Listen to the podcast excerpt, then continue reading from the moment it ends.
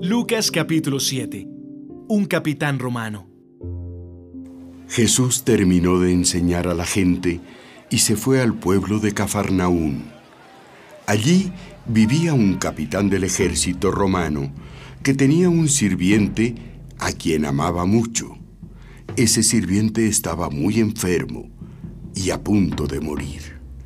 Cuando el capitán oyó hablar de Jesús, mandó a unos jefes de los judíos para que lo buscaran y le dijeran, Por favor, venga usted a mi casa y sane a mi sirviente. Ellos fueron a ver a Jesús y le dieron el mensaje. Además, le rogaron. Por favor, haz lo que te pide este capitán romano. Merece que lo ayudes porque es un hombre bueno. A los judíos nos trata bien. Y hasta mandó construir una sinagoga para nosotros. Sí. Jesús fue con ellos y cuando estaban cerca de la casa, el capitán romano mandó a unos amigos para que le dijeran a Jesús. Señor, no se moleste usted por mí. Yo no merezco que entre en mi casa. Tampoco me siento digno de ir a verlo yo mismo. Solamente le ruego que ordene que mi sirviente se sane.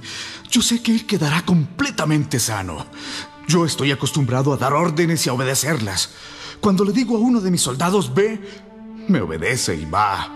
Si le digo a otro ven, me obedece y viene. Y si le digo a uno de mis sirvientes haz esto, lo hace. Al escuchar las palabras del capitán, Jesús se quedó admirado y dijo a quienes lo seguían, En todo Israel no he encontrado a nadie que confíe tanto en mí como este capitán romano. Cuando los mensajeros regresaron a la casa, encontraron al sirviente completamente sano. El hijo de una viuda. Poco después, Jesús y sus discípulos fueron al pueblo de Naín. Mucha gente iba con ellos. Cuando llegaron a la entrada del pueblo, vieron a unos hombres que llevaban a enterrar a un muchacho. El muerto era el único hijo de una viuda. Mucha gente del pueblo iba acompañando a esa pobre mujer. Cuando Jesús la vio, sintió compasión por ella y le dijo, No llores. Entonces se acercó y tocó la camilla. Los hombres dejaron de caminar y Jesús le dijo al muerto, Joven, te ordeno que te levantes. El muchacho se levantó y empezó a hablar. Entonces Jesús llevó al muchacho a donde estaba su madre. Al ver eso, la gente tuvo mucho miedo y comenzó a alabar a Dios. Todos decían, ¡Hay un profeta entre nosotros! ¡Ahora Dios va a ayudarnos! ¡Ayudarte! ¡Hay un profeta entre nosotros! Y muy pronto, la gente de la región de Judea y de sus alrededores supo lo que Jesús había hecho. Juan el Bautista. Los discípulos de Juan el Bautista fueron a contarle todo lo que Jesús hacía. Por eso, Juan envió a dos de sus discípulos para que le preguntaran a Jesús si él era el Mesías o si debían esperar a otro. Cuando llegaron a donde estaba Jesús, le dijeron, Juan el Bautista nos envió a preguntarte si eres el Mesías o si debemos esperar a otro. En ese momento, Jesús sanó a muchos que estaban enfermos y que sufrían mucho. También sanó a los que tenían espíritus malos y a muchos ciegos les devolvió la vista. Luego les respondió a los dos hombres. Vayan y díganle a Juan todo lo que ustedes han visto y oído. Ahora los ciegos pueden ver y los cojos caminan bien. Los leprosos quedan sanos y los sordos ya pueden oír. Los que estaban muertos han vuelto a la vida y a los pobres se les anuncia la buena noticia de salvación. Dios bendecirá a los que no me abandonan porque hago todo esto. Cuando los discípulos de Juan se fueron, Jesús comenzó a hablar con la gente acerca de Juan y dijo, ¿A quién fueron a ver al desierto? ¿Era acaso un hombre doblado como las cañas que dobla el viento? ¿Se trataba de alguien vestido con ropa muy lujosa? Recuerden que los que se visten así viven en el palacio de los reyes. ¿A quién fueron a ver entonces? ¿Fueron a ver a un profeta? Por supuesto que sí. En realidad, Juan era más que profeta. Era el mensajero de quien Dios había hablado cuando dijo, Yo envío a mi mensajero delante de ti a preparar todo para tu llegada. Les aseguro que en este mundo no ha nacido un hombre más importante que Juan el Bautista. Sin embargo, el menos importante en el reino de Dios es superior a Juan. Los que habían escuchado a Juan le pidieron que los bautizara, y hasta los cobradores de impuestos hicieron lo mismo.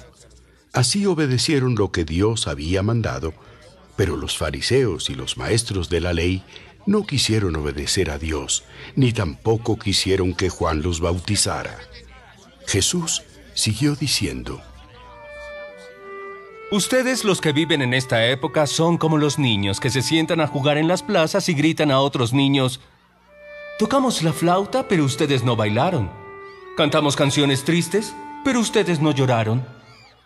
Porque Juan el Bautista ayunaba y no bebía vino, y ustedes decían que tenía un demonio. Luego vine yo, el Hijo del Hombre, que como y bebo, y ustedes dicen que soy un glotón y un borracho, que soy amigo de gente de mala fama y de los que cobran impuestos para Roma. Pero recuerden que la sabiduría de Dios se prueba por sus resultados.